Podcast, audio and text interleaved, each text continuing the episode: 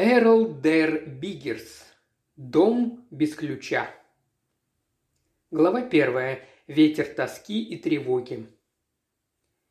Мисс Минерва была родом из состоятельной бостонской семьи. Она давно уже вышла из романтического возраста, но до сих пор поддавалась очарованию красоты, и даже последние полудикие виды Тихоокеанских островов оказывали на ее душу глубокое действие. Она любила гулять в Вайкике по берегу перед заходом солнца. В это время дня тени стройных кокосовых пальм удлинялись и углублялись, а заходящее солнце сверкало на алмазной горе, окрашивая золотом волны прибоя у кораллового рифа. Несколько запоздавших купальщиков плескалось в воде, прикосновение которой нежно и тепло, как ласка любимого.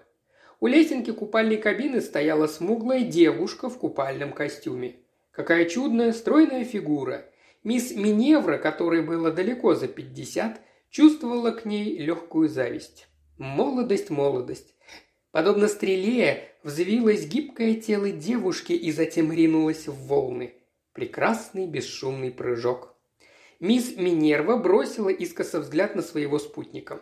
Но Эммос Уинтерслип был нечувствителен к красоте.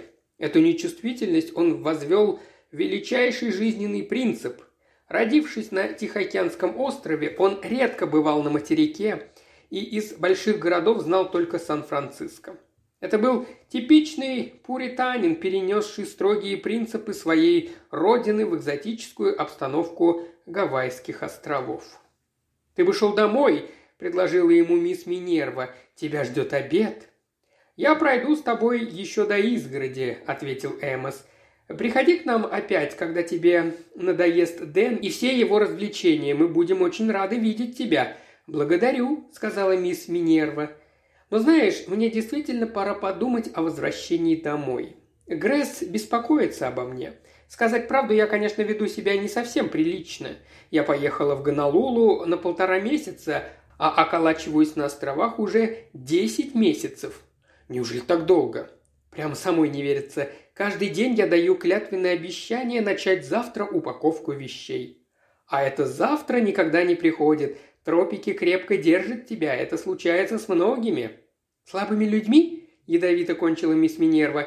Нет, друг мой, ты не прав. Я никогда не была слабым, безвольным человеком. Можешь справиться у моих знакомых на Бикон-стрит. Ах, страсть к бродяжничеству в крови у Уинтерслипов – с усталой улыбкой произнес Эмос. Унтерслипы считают себя пуританами, но уже издавна питали слабость к более низким широтам. Да, у нас есть цыганская кровь. Благодаря ей твой отец оказался китоловом на островах, а ты родился так далеко от родины. Собственно говоря, тебе следовало бы жить в Мальтоне или Роксбюри и ежедневно ходить в контору с портфелем.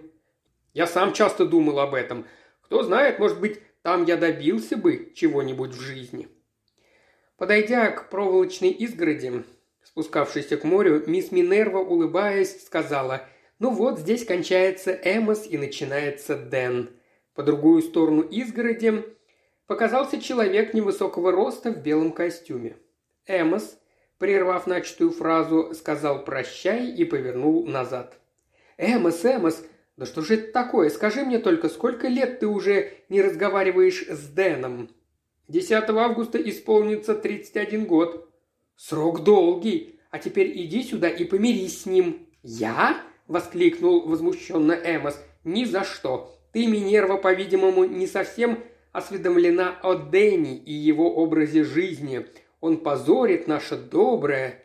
«Но ведь Дэна все уважают?» – воскликнула мисс Минерва. Он человек почтенный и к тому же богат, съязвил Эмос, а я беден. Таков уж мир.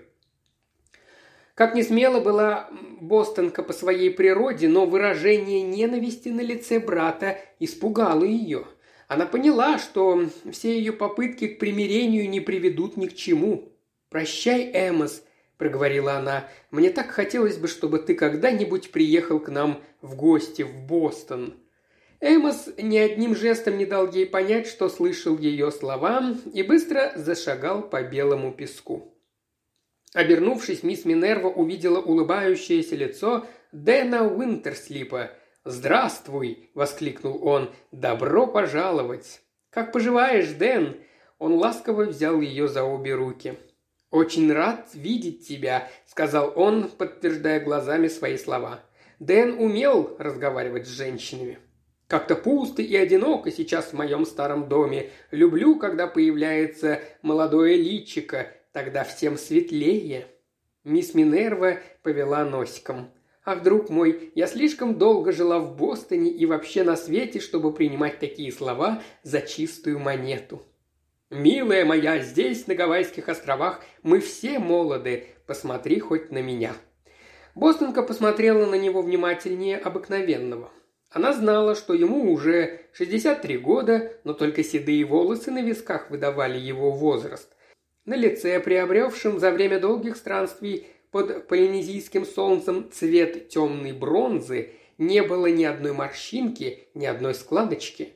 На материке такому мужчине дали бы на вид лет сорок.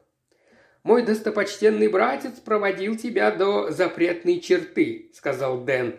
Уж не просил ли он передать мне свое нижайшее почтение? «Я делала не раз попытки примирить вас», – начала мисс Минерва. «Ах, друг мой, не старайся убивать в бедняге Эмосе эту ненависть ко мне. В ней смысл всей его жизни. Каждый вечер он приходит под рожковое дерево, смотрит на мой дом и ждет. Чего, как ты думаешь? Он ждет, что рука Всевышнего когда-нибудь покарает меня за мои грехи. Да, нельзя не признать, что Эмос долго терпив. Мисс Минерва промолчала. Огромный дом Дэна и его усадьба отличались почти чрезмерной роскошью, и при виде их Бостонка всякий раз приходила в восторг. Здесь росли цветы, напоминавшие гигантские темно-красные зонтики – исполинские священные фиговые деревья, ее любимые розалиндры, древние как время и осыпанные множеством желтых цветов. Но всего прекраснее были цветущие усики вьющихся растений, набрасывавших кирпично-красный покров на всю эту великолепную растительность, залитую золотым тропическим солнцем.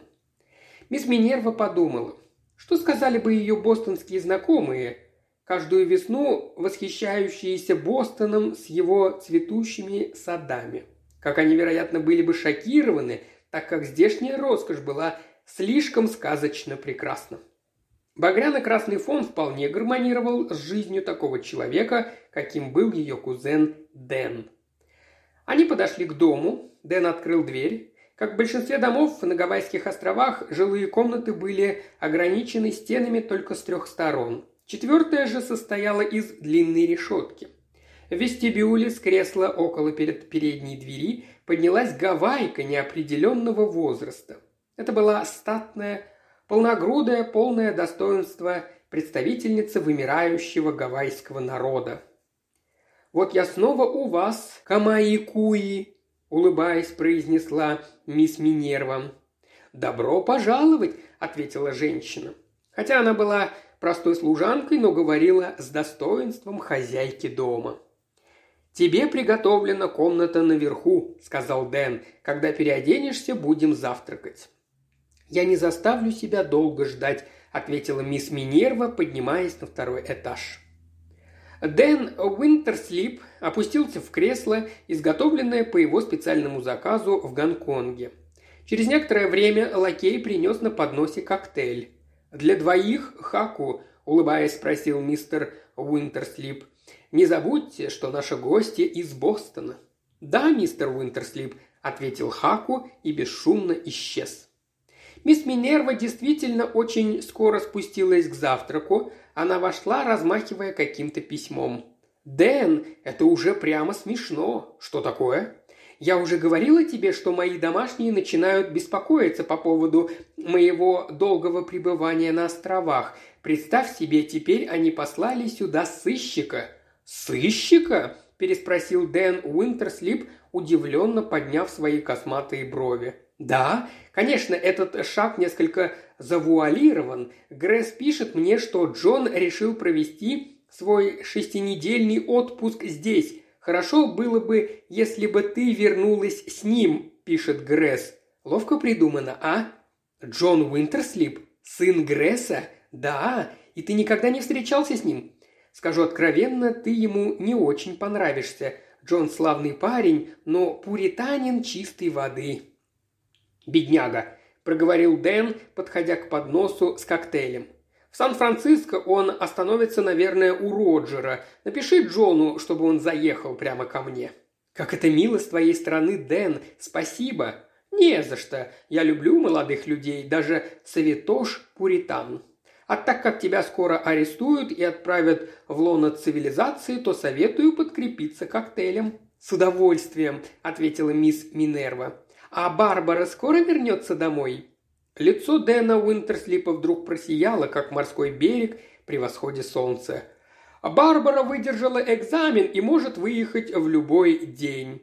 Вот было бы интересно, если бы она очутилась на одном пароходе с твоим отменно приличным племянником. А Джону, во всяком случае, это было бы очень приятно. Когда Барбара гостила у нас, мы все были от нее в восторге. «Да, она славная», – пробормотал Дэн. «Я скучал без нее и чувствовал себя таким одиноким».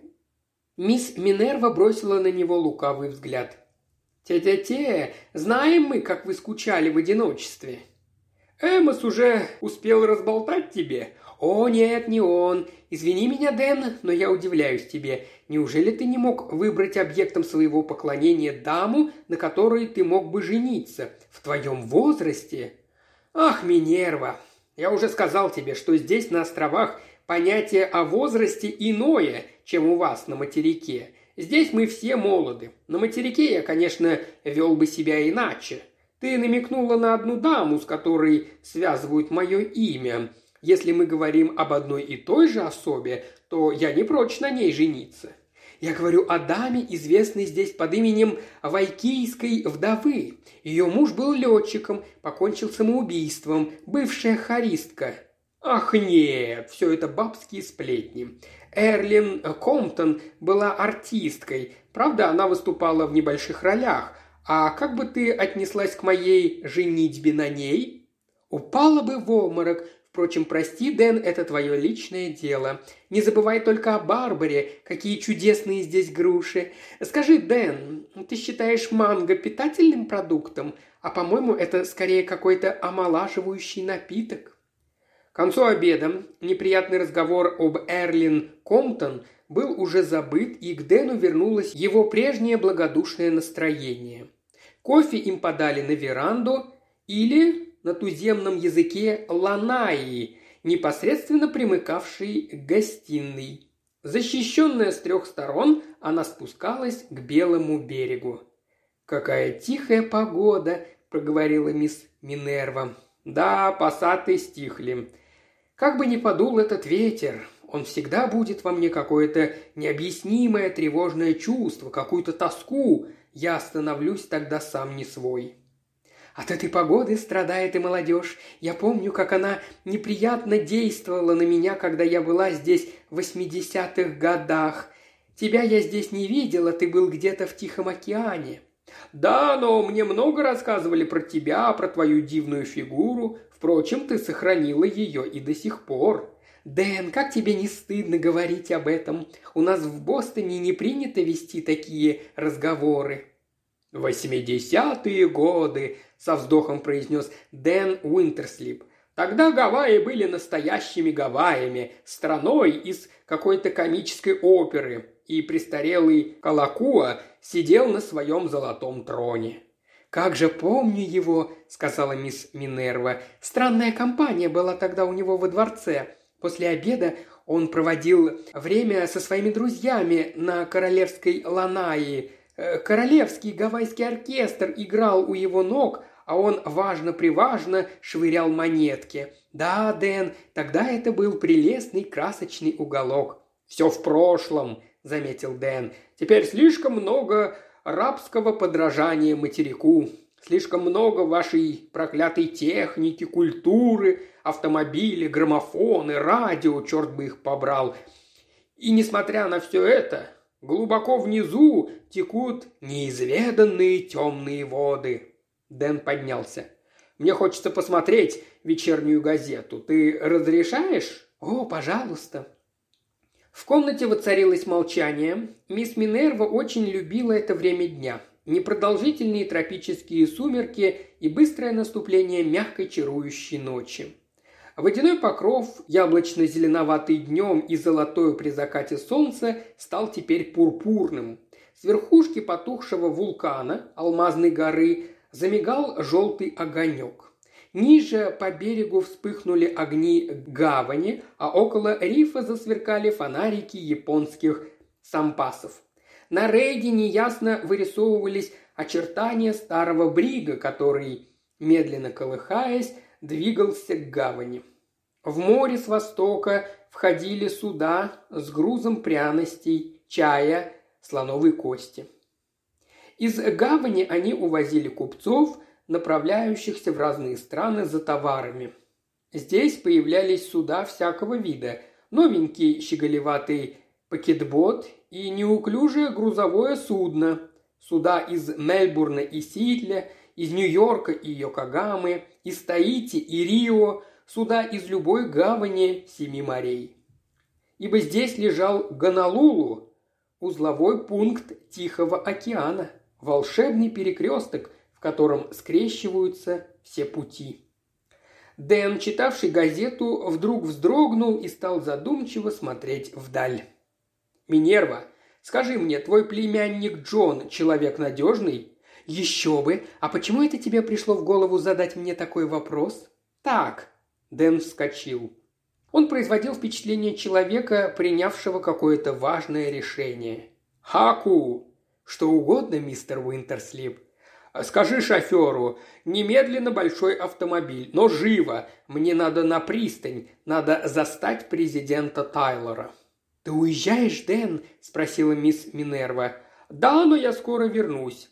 Дэн что-то быстро писал, сидя за письменным столом. «Мне надо переслать письмо». Через несколько минут Дэн уже ехал на автомобиле в порт. Он приехал перед самым отходом парохода. Вбежав быстро по мосткам, он увидел своего знакомого, младшего офицера Хепворта. «Вас-то я и ищу!» – воскликнул Дэн. «Не будете ли вы так добры передать это письмо моему кузену Роджеру в Сан-Франциско? Я опоздал на почту, да и сказать правду, этот способ пересылки мне больше по душе. Вы окажете мне очень большую услугу». «С удовольствием, мистер Уинтерслип. А теперь придется вас попросить сойти на берег. Мы сейчас отчаливаем». Когда Дэн вернулся домой, мисс Минерва еще не спала. Сообщив ей, что он уже написал Джону приглашение и, пожелав спокойной ночи, он вернулся на веранду, где стояла его походная кровать, окутанная кисейной сеткой от москитов. Но ему не хотелось спать. Глухое тяжелое беспокойство мучило его. Он вышел в сад, луна скрылась. Черные волны с какой-то угрозой накатывались на берег. Звезды, обычно столь ласковые и близкие, куда-то спрятались. Дэн стоял и смотрел вдаль, на тот перекресток, где скрещивались все пути. По другую сторону изгороди из колючей проволоки под рожковым деревом вспыхнул огонек. Брат Эмос. Он почувствовал вдруг братскую нежность. О, как захотелось Дэну броситься к нему, чтобы поговорить с ним о тех незабвенных днях, когда они детьми играли на этом берегу. Невозможно. Дэн это знал. Он вздохнул, и калитка Ланаи захлопнулась за ним. Калитка без ключа. В этой стране вообще не было принято запирать двери на замок. Устало опустился Дэн на кресло лицом к бамбуковой занавеске, отделявшей веранду от гостиной. На занавеске появилась тень, на секунду замерла и исчезла. Дэн затаил дыхание. Снова тень. «Кто там?» – вскрикнул он. Смуглая толстая рука отодвинула занавеску, показалось приветливое лицо Гавайки. «Я только поставлю фрукты для вас на стол», — сказала Камаикуи. «Спокойной ночи». Женщина бесшумно исчезла. Дэн рассердился на себя. Что это с ним? Неужели он стал нервным? Он, который в своей жизни не останавливался ни перед какими опасностями. «Эх, старею должно быть», – пробурчал он, нахмурившись. «Нет, нет, это проклятый ветер действует на меня. Подуют пассаты, и все войдет в обычную колею». «Подуют пассаты», – Дэн стал раздумывать. «Здесь, на перекрестке мира, все было так неопределенно, так ненадежно». Глава вторая. Цилиндр. В Окленде Джон Уинтерслип пересел на паром. Он чувствовал себя усталым. Более шести суток трясся он в вагоне, а в Чикаго он только пересел с одного поезда на другой и поехал дальше. Довольно. В первый раз ездил он по всей стране. Как безрадостна и скучна была эта часть Америки. Щедро расплатившись с носильщиком-инвалидом, у которого вместо правой руки был стальной крючок, Джон опустился на скамью и стал думать о том, что с ним случилось. Три тысячи миль отделяло его от Бикон-стрит, и ему предстояло еще две тысячи миль в пути. Дернуло же его послушаться родных и пуститься в эту авантюру, ехать на Гавайские острова только для того, чтобы намекнуть мисс Минерве, что пора же наконец вернуться к родным пенатам. Он чувствовал себя выбитым из колеи. О, как хорошо было бы очутиться снова в родном Бостоне и снова заняться в банке обычными делами. Резкий гудок. Джон вздрогнул. Подняв глаза, он увидел вокруг себя сказочную красоту. Утренний воздух был свеж и сух. Перед ним расстилалась гавань, мечта усталого моряка, притворившаяся в действительность. Они прошли мимо Гоата-Айленда, он слышал заглушенное эхо рожка, он видел Тамалпиа, гордо поднимающую свою верхушку к сияющему небу, повернул голову и увидел Сан-Франциско, раскинувшийся по множеству горных склонов. Паром бороздил воду, Джон сидел тихо, как мышь. Целый лес мачт и пароходных труб. Да, это был тот берег, который навеял дымкой романтизма столько рассказов, восхищавших его в детстве. Его, уравновешенного молодого Уинтерслипа из Бостона, неспособного по своей природе на необдуманные выходки. Он различал барку из Антверпена, большой пакетбот с востока, пятимачтовую шхуну, пережиток как будто совершенно забытых детских книг. Суда из Тринидада, суда из островов Тихого океана. Поразительная, ошеломляющая картина. Джон провел рукой по лбу. Не сон ли это? Может, это декорация в театре? Ничего, ничего не понимаю, пробормотал он. «Простите, я не расслышала», – услышал он чей-то голос.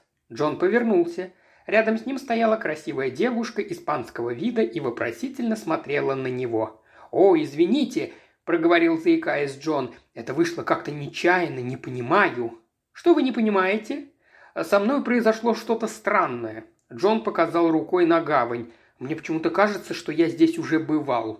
«Многие бывали здесь», – недоумевающе произнесла девушка. «Ах, нет, не то. Я, собственно, здесь никогда не бывала». Девушка несколько отступила от него. «Конечно, есть много людей, которые никогда не бывали здесь». Джон чувствовал, что теперь ему следовало бы вежливо приподнять шляпу и отойти к своим вещам, но вместо этого он сказал «Я из Бостона». «Вот как? Видите ли, мне хотелось бы... Собственно, у меня нет никакого права утруждать вас разговором». «О, пожалуйста», – ответила девушка, подняв на него свои великолепные черные глаза. И тут произошло то, на что Джон никогда не считал себя способным.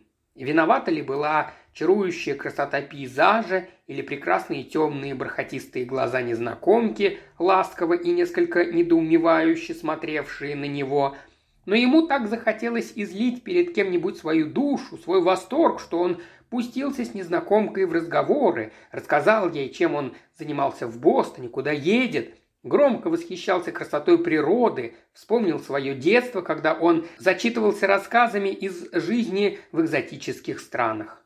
Куда делась его замкнутость и чопорность? «Я тоже еду в Гонолулу», – просто сказала девушка. Паром тем временем подходил к пристани. «Как жаль, что у меня столько вещей», – произнес Джон. «Я с удовольствием помог бы вам, но, может быть, удастся найти носильщика. О, не беспокойтесь, пожалуйста, я справлюсь и сама. И бросив искоса взгляд на картонку с цилиндром, она спросила. «Вы везете цилиндр?» «Да, конечно». Девушка громко и звонко расхохоталась. «Простите, но цилиндр на Гавайских островах? Ха-ха-ха!» Джон гордо выпрямился. Что это значит? Молодая девушка смеялась над ним, над Уинтерслипом, и вдруг чувство какой-то праздничной шаловливости, беззаботности охватило его. Вместо того, чтобы обидеться на свою соседку, он схватил картонку с цилиндром и швырнул ее за борт. Картонка неохотно опустилась в воду. Несколько человек из толпы пододвинулось к ним. А вдруг этот сумасбродный господин выкинет еще какую-нибудь штучку? «Ну, наконец-то разделался с ним», – проговорил Джон. «Зачем вы это сделали?» – с укором произнесла девушка. «А зачем он мне? Эта проклятая картонка все время стесняла меня. Теперь нам не надо ждать носильщика, я могу помочь вам нести вещи». «Благодарю вас, я сама. Знаете, я чувствую себя виноватой, как это странно. Пора сходить. Прощайте». С этими словами девушка направилась к мосткам. «Будьте добры, только на одну секунду!» – вскричал Джон. «Я надеюсь, я был бы очень рад!» Но толпа уже разъединила их. Он увидел только ее улыбавшиеся черные глазки. Еще момент, и девушка скрылась из виду так же безвозвратно, как его картонка с цилиндром. Глава третья. Полночь на русском холме. Через несколько минут Джон Уинтерслип сошел на берег в Сан-Франциско. Не успел он пройти и нескольких шагов, как к нему через толпу протискался шофер-японец, узнавший в нем сразу жителя восточных штатов, и к тому же он был послан с поручением от Роджера Уинтерслипа.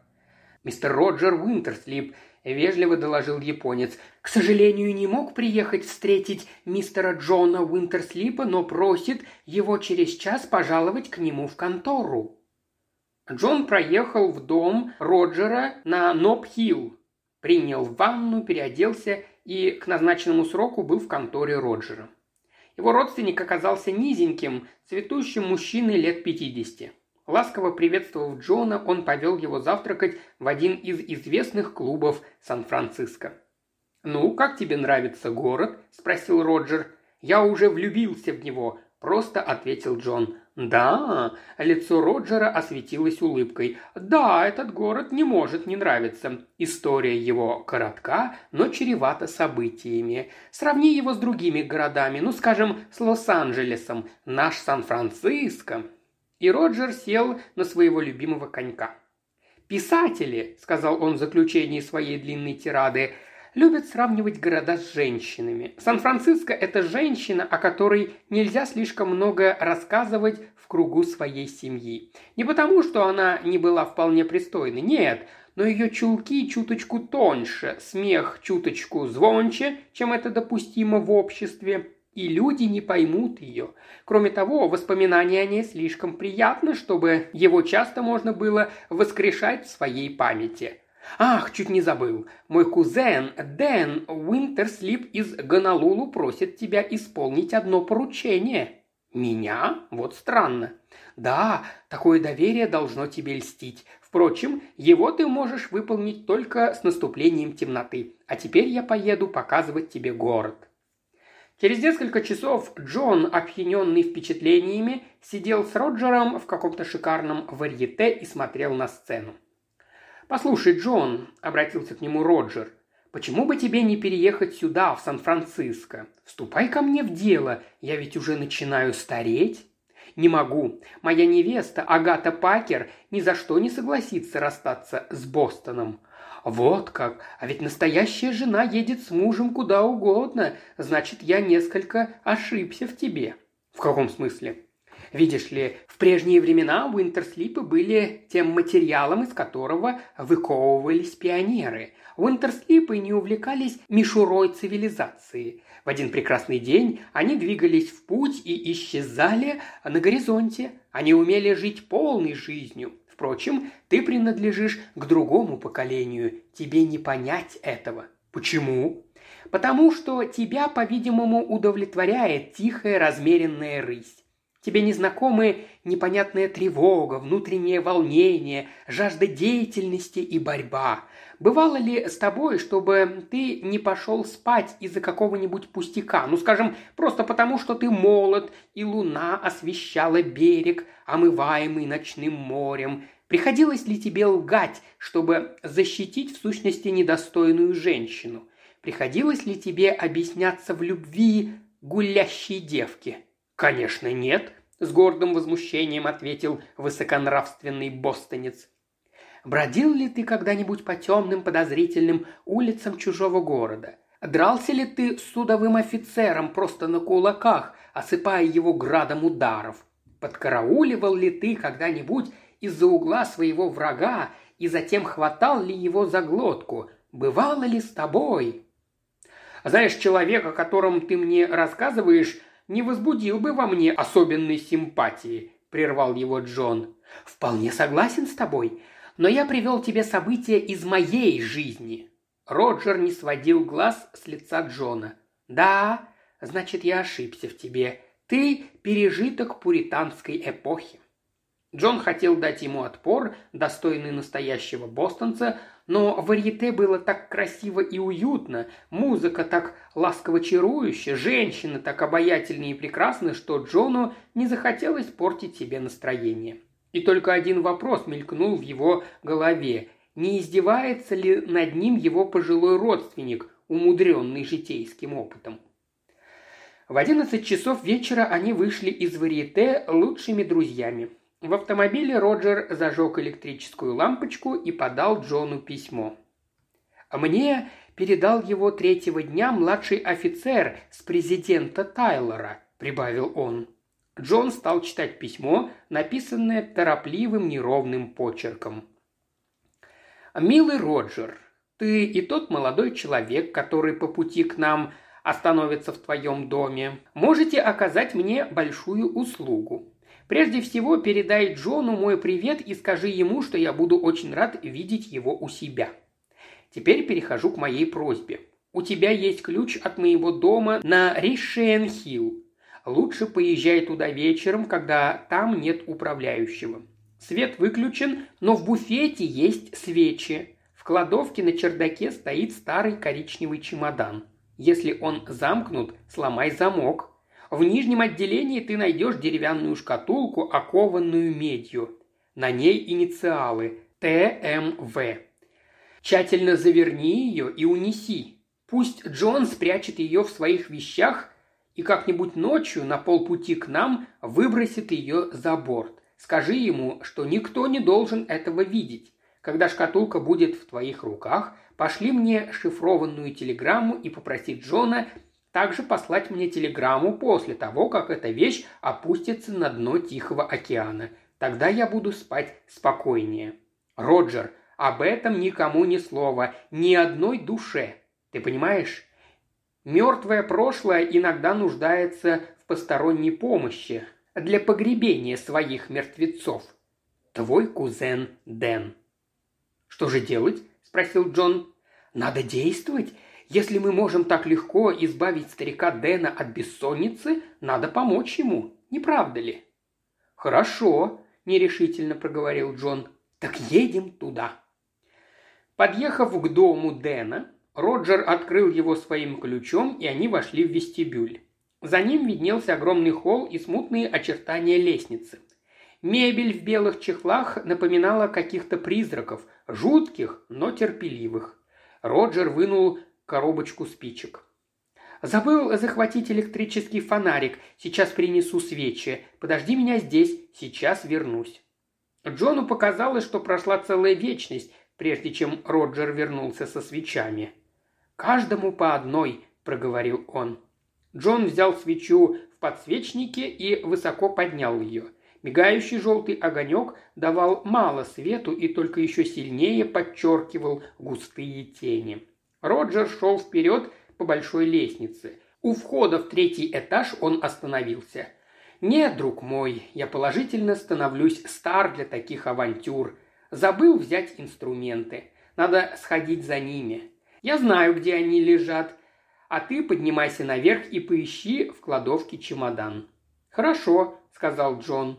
«Он во второй раз почему-то оставляет меня одного», — пронеслось в его голове. «Как жутко здесь!» Держа над головой свечу, он стал подниматься по узкой лестнице.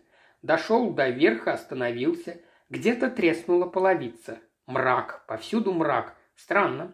Треск повторился совсем близко от него. Он хотел обернуться, но кто-то в этот момент ударом кулака вышиб у него из рук подсвечник. Он покатился по земле, и свет погас. «Осторожней!» – закричал Джон. «Кто здесь?» Слабый лунный свет проникал через отдаленное окно. Джон заметил силуэт мужчины и понял, что ему надо быть настороже. А вдруг сильный удар кулака свалил его с ног. Он на секунду потерял сознание, но затем услышал шаги человека, сбегавшего вниз по лестнице. Джон встал, встряхивая пыль и ссор со своего смокинга, составлявшего гордость его бостонского портного. «Что случилось?» – вскричал прибежавший Роджер. «Кто-то сбежал вниз по кухонной лестнице. Кто это?» «А я почем знаю?» – довольно резко оборвал его Джон. «Этот господин мне не представился». Щека Джона ныла.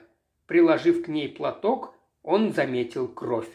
Он ударил меня рукой, на которой было кольцо. У этого незнакомца не особенно изысканный вкус.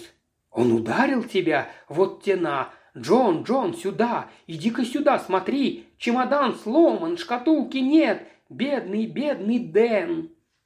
Джон не ощущал никакого сожаления к этому Дэну. Напротив, он злился на него за то, что тот втравил его в такую гнусную историю.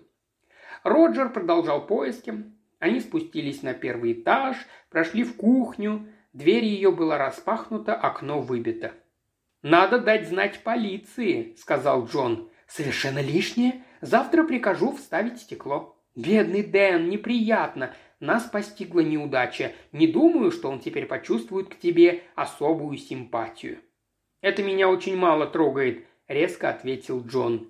«И как это ты не задержал этого парня, который ударил тебя? Надо было...» «Послушай, Роджер», — резко прервал его Джон, все произошло так неожиданно, откуда я мог знать, что здесь на чердаке мне придется иметь дело с тяжеловесом. Он набросился на меня из-за угла, а я был не в форме.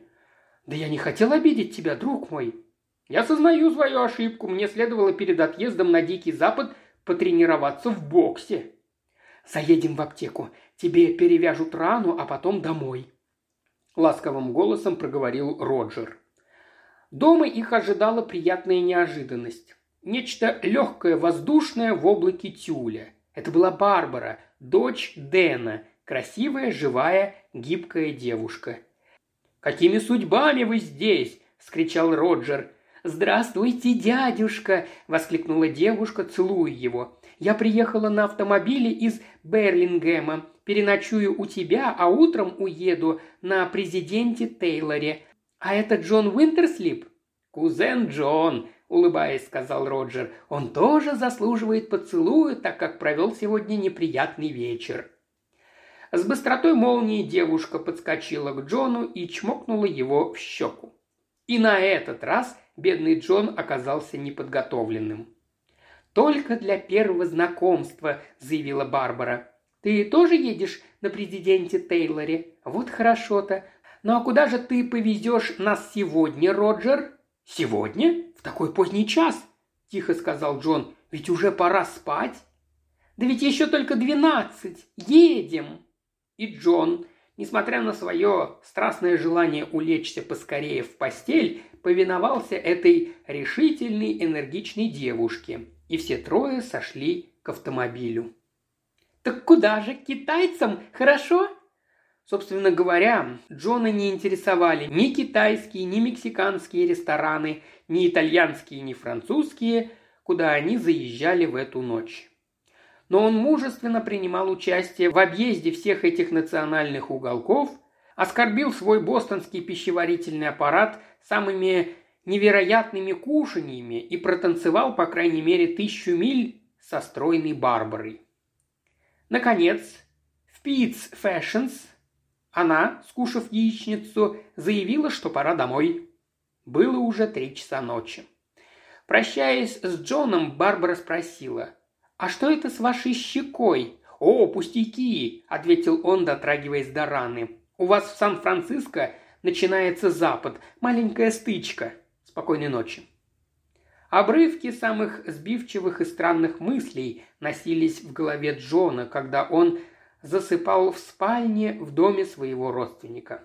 Сияющее море, картонка с цилиндром, девушка с прекрасными черными глазами, Барбара, тетя Миневра и шкатулка с инициалами ТМВ. Глава четвертая. Университетский товарищ. Когда Джон на другой день подъехал с Барбарой и Роджером к пристани, от которой отходил президент Тейлор, там уже собралась большая группа провожающих. На палубе к Барбаре подошел высокий широкоплечий господин в белом костюме. «А, Гарри, здравствуйте!» – сказала она. «Позвольте вас познакомить. Джон Уинтерслип из Бостона. Мой друг Гарри Дженнисон». Мистер Дженнисон был очень красив, смуглое лицо, загоревшее под лучами тропического солнца, белокурые вьющиеся волосы, серые глаза, глядевшие самодовольно и несколько нагло. Дженнисон принадлежал к тому типу мужчин, на которых женщины оборачиваются и которых никогда не забывают. Он крепко пожал руку Джона. «Вы тоже едете на президенте Тейлоре? О, как хорошо! Надеюсь, что мы сумеем развлечь нашу даму». Приближался момент отхода парохода. Джон подошел к борту. Прощальный привет, напоминание, обещание. На палубу бросали конфеты и серпантин. Эти проводы были как бы последней приходящей связью с сушей. Мостки убрали, пароход начал медленно отваливать от берега. На палубе оркестр заиграл «Алоха», самую трогательную, самую меланхолическую прощальную песню, какую только знает мир – своему великому удивлению Джон почувствовал, что он растроган. Его соседка миссис Мейнер, 70-летняя старушка, ехавшая в сопровождении прислуги китаянки, вытирала слезы, градом катившиеся по ее увядшим щекам. «Дура я дура!» — говорила она. «Уж в который раз уезжаю из Сан-Франциско и всякий раз плачу. А почему? Сама не знаю. Жаль расставаться с этим городом? Да, уже в первый день пути Джон обнаружил, что своим присутствием он мешает Барбаре и Дженнисону и проводил время на палубе или в каюте за чтением. Он вез с собой много книг и часть их отдал стюарду Боукеру, который сразу же проявил к нему особое внимание, так как оказалось, что они учились вместе в университете. «Да, сэр», – сказал Боукер, – «я окончил университет в 1901 году, 10 лет работал в бостонской газете «The Gazette», репортером, редактором, одно время был издателем. Быть может, мы встречались с вами в баре Эдамса накануне футбольного матча?» «Весьма возможно». «Конечно». И Боукер, облокотившись о борт, погрузился в воспоминания. «Хорошее было времечко, сэр. Да, в те времена журналист, стоявший не на высоте, считался позорищем свою профессию. «The Gazette» редактировалась в сущности в ресторане «Арх-Ин». Туда мы, журналисты, и приносили редактору наши статьи. У него был там свой собственный письменный стол. Если кто-либо из нас давал сенсационную статью, редактор угощал автора коктейлем. «Счастливые дни!» – со вздохом произнес человек с дипломом Дублинского университета. Я знал все кабаки в Бостоне и мог в любом получить кредит.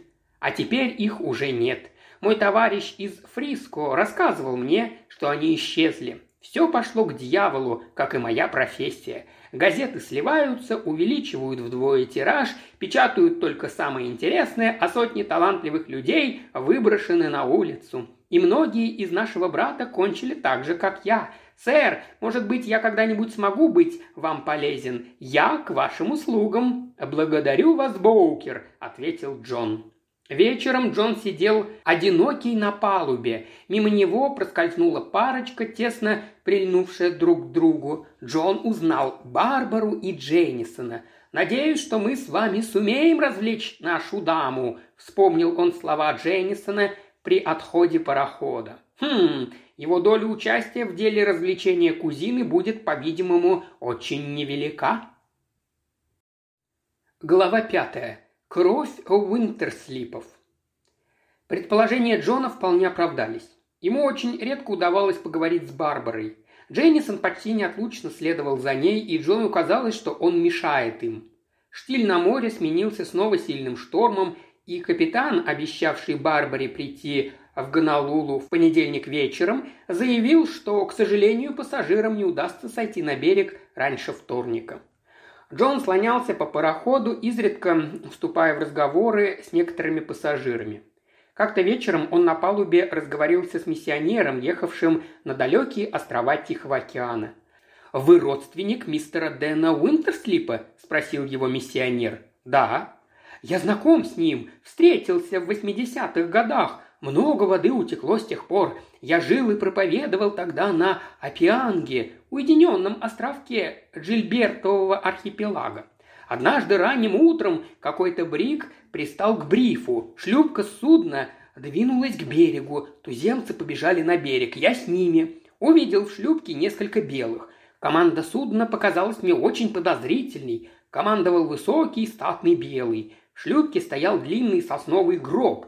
Белый представился мне, назвался старшим офицером Уинтерслипом с брига Made of Shiloh. Как только он назвал мне судно, я понял, с кем имею дело. Знал я про гнусные дела и историю этого Made of Shiloh. Унтерслип поспешно объяснил мне, что капитан судна умер накануне, и они привезли гроб на сушу в исполнение его последней воли. Так, мистер Эптон задумчиво устремил свой взгляд на отдаленную береговую линию Оаху. Я смотрел на этот э, грубо сколоченный ящик. Четыре матроса-малайца вытащили его из шлюпки на берег. «Так в нем покоится Том Брэд», — сказал я. Молодой Уинтерслип сделал положительный жест головой. «Да, этого нельзя отрицать». И я понял, что в этот момент он думал о заключительном акте карьеры человека, пользовавшегося в Тихом океане отвратительной репутацией. Думал о закоренелом негодяе, не признававшем никаких законов, о пирате и авантюристе, хозяине мерзкого судна Made of Shiloh, Томе Бреди, работорговце. «Работорговцы?» – недоверчиво спросил Джон. Миссионер рассмеялся. «Ах, да, я и забыл, что вы из Бостона. Работорговец, сын мой, это хозяин судна, поставляющего за известную сумму на плантации рабочих, которые едут туда добровольно, но чаще под угрозой револьвера. Теперь это мерзкое ремесло отошло в область преданий, но в 70-х годах... Ужасное ремесло, будь оно проклято. Продолжаю. Уинтерслип с командой понесли гроб по берегу и затем начали рыть могилу под кокосовой пальмой. Я шел за ними. Предложил прочитать молитву, а Уинтерслип усмехнулся. «К чему?» – сказал он мне. Но все-таки в то чудное сияющее утро под пальмами я напутствовал душу человека, которому придется отвечать за свои ужасные прегрешения. Уинтерслип позавтракал у меня – мне было от души жаль этого юного человека, который занимался таким ужасным ремеслом. Я долго убеждал его бросить это гнусное дело, и он в конце концов дал мне слово, что отведет судно в Сидней и займется чем-нибудь другим. Я слышал, что это был действительно его последний рейс. Мои убеждения подействовали, однако мне уже пора спать, время позднее. И миссионер, пожелав присутствующим спокойной ночи, пошел в свою каюту. Какой смешной этот миссионер!» – вмешалась в разговор старая дама, сидевшая рядом с Джоном. «Он слишком много воображает о себе. Если Дэн Уинтерслип переменил свою профессию, то только потому, что занялся более выгодным делом», – ядовито прибавила она. Джон поднялся. «Спокойной ночи, мадам». «Скоро приходим, сэр», – сказал Боукер, встретив его на палубе. «Очень рад». Вот уже видны огни в гавани, а все-таки Гонолулу – мертвый город. В девять часов вечера тротуары пусты. Мистер Уинтерслип, мне очень хотелось бы дать вам один совет, как старому университетскому товарищу. Можно? Пожалуйста, Боукер, я очень тронут. «Не пейте околихао. Это специальный гонолулский напиток. Состав его нам неизвестен. Несколько глотков, и вы наверху блаженства. Но потом приходится переживать адские муки. Говорю по собственному опыту, сэр». «Благодарю вас, Боукер». На проходе гремела музыка. Пассажиры устроили последний маскарад. Джон видел мельком свою кузину Барбару в прелестном старинном стильном костюме. А Дженнисона в костюме пирата, который очень шел ему. Публика отдавалась необузданному веселью, иногда переходившему, по мнению Джона, даже границы приличия. Он не принимал в этом празднестве никакого участия. Вечером, гуляя по палубе, он увидел в укромном уголке Барбару с Дженнисоном и в ужасе отшатнулся.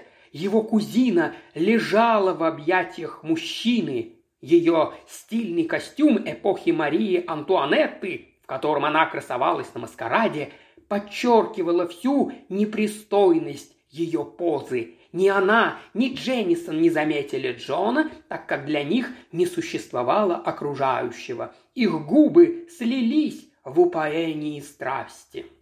Джон быстро повернул к своей каюте. В тот же миг у него явилось твердое решение поскорее удрать отсюда. Он понял, что здесь ему не место. Это история со шкатулкой, его кузина Барбара, этот дядюшка Дэн с подмоченной репутацией, работорговец в отставке. Нет, надо держаться подальше от всей этой милой компании, вырвать отсюда тетю Минерву и поскорее назад в родную Новую Англию.